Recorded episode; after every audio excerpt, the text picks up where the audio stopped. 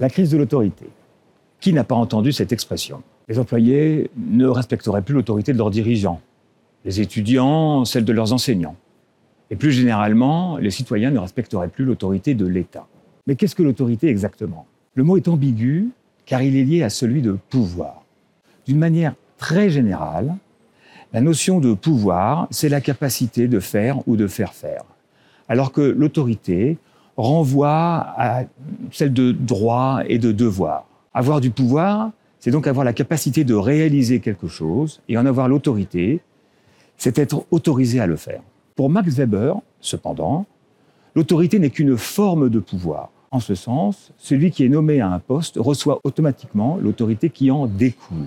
Cette confusion du mot autorité et du mot pouvoir se retrouve par exemple dans le mot autoritaire, qui est employé fréquemment pour désigner une communication euh, exécutoire qui n'admet pas la réplique. Chester Barnard fut le premier à contester cette vue, car il observa que très souvent, les employés ne respectent les instructions qui leur sont données que lorsqu'ils en acceptent le contenu. Ceci montre que l'autorité contient un aspect différent du pouvoir et qui dépend de la personne qui reçoit l'instruction et non pas de la personne qui émet cette instruction. La thèse de Chester Barnard est très intéressante, mais elle n'explique pas, par exemple, pourquoi dans une armée, les ordres sont presque toujours exécutés. Contre Weber et contre Barnard, Friedrich proposa qu'une communication fait autorité quand elle est digne de foi, c'est-à-dire qu'elle est capable d'être élaborée raisonnablement, d'être soutenue par des justifications via débat ou échange critique s'il le faut. Il s'ensuit qu'en l'absence de raisonnement, en l'absence de débat,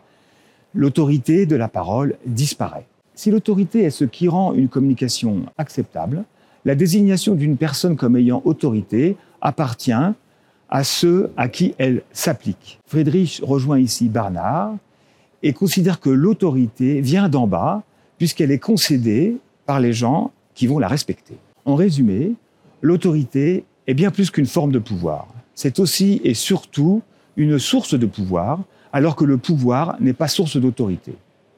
Pour restaurer l'autorité, il faut donc expliquer, soutenir la parole. Pour restaurer l'autorité, il faut donc favoriser et restaurer le dialogue, la confrontation des idées, en entreprise comme ailleurs.